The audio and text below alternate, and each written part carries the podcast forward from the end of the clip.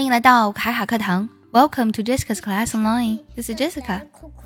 不知不觉呢，天气呢在慢慢回暖，春天呢都已经到了。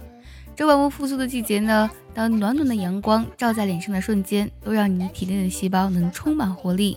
那今天节目当中，我们分享一些和春天相关的英语俚语。第一个俚语，A spring in one step。Step 指的是步伐和脚步的意思。难不成呢？它指的是在我脚步里的春天吗？根据 Free Dictionary 的解释呢，a spring in one step 指的是一个人走路很轻快、充满活力的样子。可以想象一下，你脚步里有春天，春天又是个很有活力、朝气蓬勃的季节，所以走路自然就非常轻快了。A spring in one step means a happy, energetic, and excited mood or manner, as indicated by the carefree way one walks. 指的是一个人走路很轻快、充满活力的样子。For example, Joe's been walking with the spring in his step ever since he found out he was getting a promotion.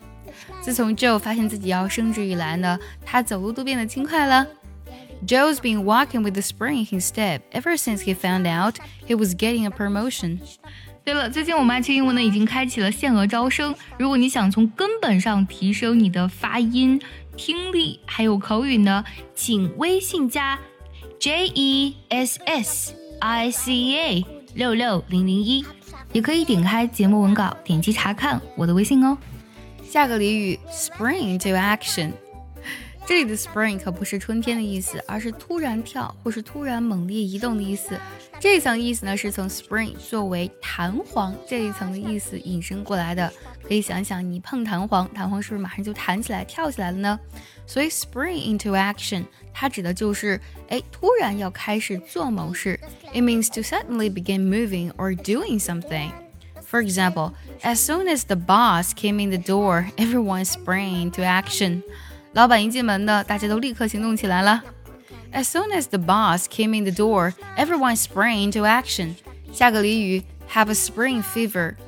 Fever, F-E-V-E-R，指的是发热、发烧的意思。那 have a spring fever，难不成指的是春天在发热吗？根据 Merriam-Webster 的解释呢 Having a spring fever means a lazy or restless feeling often associated with the onset of spring，指的是那种懒散或是不安的感觉，经常呢和春天的到来是有关的。通俗一点呢，可以理解为春困或是春躁。